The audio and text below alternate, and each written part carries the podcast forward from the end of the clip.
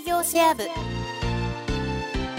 一人でやらずにみんなで成功しよう。それが相続事業承継研究会の合言葉情報やノウハウをシェアし合って成功を加速させています。今日はあなたにシェアしちゃいますよ。保険営業シェア部始まります。こんにちは、木村圭吾です。石野剛です。保険営業シェア部をお届けいたします。石野さん、今日もよろしくお願いいたします。はい、どうぞよろしくお願いいたします。はい、えっ、と、今日はですね、うん。相続資産ナビゲーター養成講座、はい。えーこれの15期が開催されるわけですけども、うん。えー具体的にはどんな内容ですか？ということですね。結構担当直かなご質問ですよね。はい。ストレートにちょっと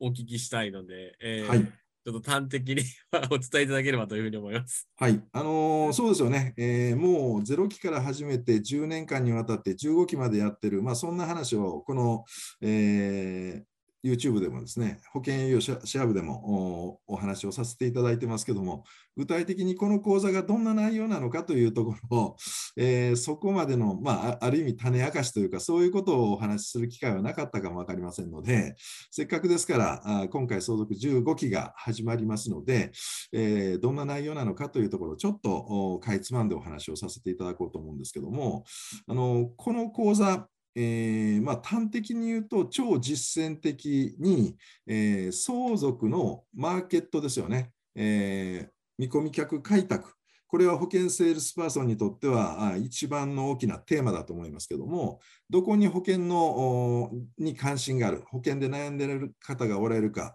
その方を目の前にこう連れてこら来るというようなマーケティングの手法をまずお教えする。えーそれで、マーケティングで、えー見込み客が目の前に現れた段階でですね、えーその相続に悩んでられる方にアプローチトークとして、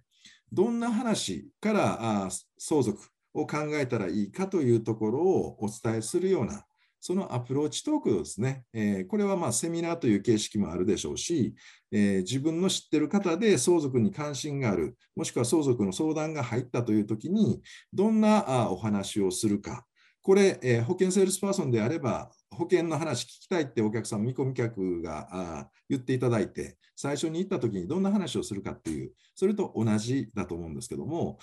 そこのアプローチトークをしっかり固めていくことによって、えーこの人は、えー前々から例えば木村さんは保険もやってられるけども相続も詳しいって聞いてたよねと。で、えー話を聞いてみたらなるほど相続の先生的なことよく知ってられるよねと。であれば私の相続に関する相談、えー具体的に聞きたいのよねっていうことでヒアリングに入る。そのヒアリングの内容の仕方とかですね、これも具体的な事例を私が過去に経験したいくつかの案件に基づいて、えーどういうふうにヒアリングをしていけば、その方の相続に関わる本質的な悩みですよね。その悩みのところにたどり着いていけるかっていうような、そういうことを、まあえーしっかりヒアリングから本質的な部分をコンサルティングする。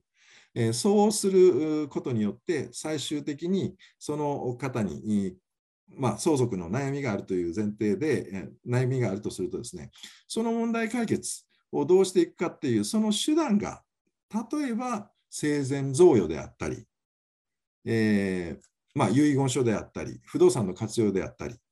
でも多くの場合は生命保険というのは、あどういうところでも使われてくる。例えば生前贈与でも、子供さん、お孫さんに生前贈与して、えー生前贈与したっきりの、例えば110万の非課税枠、これ無駄遣いでそのまま使っていくっていうことで言えば、あの教育上も良くないし、えーまあ、全くある意味贈与してるけども、資産は若年層に移転するけども、それが有効に活用できるかどうかっていうことにはならない。だから、ちゃんと例えばお孫さんなんかに対しては、貯蓄で、えー保険でお金を貯めていきましょうという、その、うんまあ、贈与プランといううん内容ですね、どういうような形で、どんな和法を使いながら、その保険につなげていくかっていうところも非常に大事になってきますので、えー例えばその贈与プラン、もしくは非課税枠、もしくはそれ以外のところで、えー、遺留分対策で使う生命保険とかですね、まあ、そういうところのキャッシュポイントにつながっていくような流れのお話を具体的な案件で全部、えー、6日間に分けて、えー、マーケティング、そこから具体的に個別面談のヒアリング、コンサルティング、最終的にはキャッシュポイントにつながる流れを案件をやっていきながら自分ができるようになるし、で、それを我々、えー、協会のメンバーの諸先輩が、えー、各グループに入ってフォローしながら、で、この3ヶ月間の講座の中で、しっかり自分ができるようになるし、もう実際に動いていっていただいて、えー、そこから保険、えー、相続の案件につなげていただいて、えー、3ヶ月終わる頃になったら案件になってる、そこの後のフォローも我々協会のメンバーがですね、え諸先輩、えもしくは講師陣がですね、しっかりフォローしながら結果にまでつなげていくっていうところまで、えしっかりコミットメントしていく。まあ、そういうようなね、えー、内容の講座なんですよっていうことを、えー、皆さんにお伝えさせていただいて、えー、今回もかなりその内容がもう15期までいくと、どんどんどんどんバージョンアップしていってますんでね、え非常に腹落ち感が高い形で今、講師陣が準備しておりますので、このあたりのところはあのぜひ楽しみにしていただければなと。まあ、また、よかったらですね、えー、まあ、これは別に無理に、えー、こうなんか営業的にするっていうことじゃなくて、我々の教会のビジョンとかそういうものに、えー、まあ、共感していただける、そこを前提にですね、まずはそこから広げていって、えーうちの教会に関心を持っていただく、講座に関心を持っていただくという形で、えー、見ていただければいいかなというふうに思っております。はい、えー、私の方からこんな感じです。はい。はい、ありがとうございます。え皆さんいかがだったでしょうか、え、今日はですね、え、講座の内容全部お伝えするわけではいきませんので、ポイントを押さえて、え、お伝えしていただきました。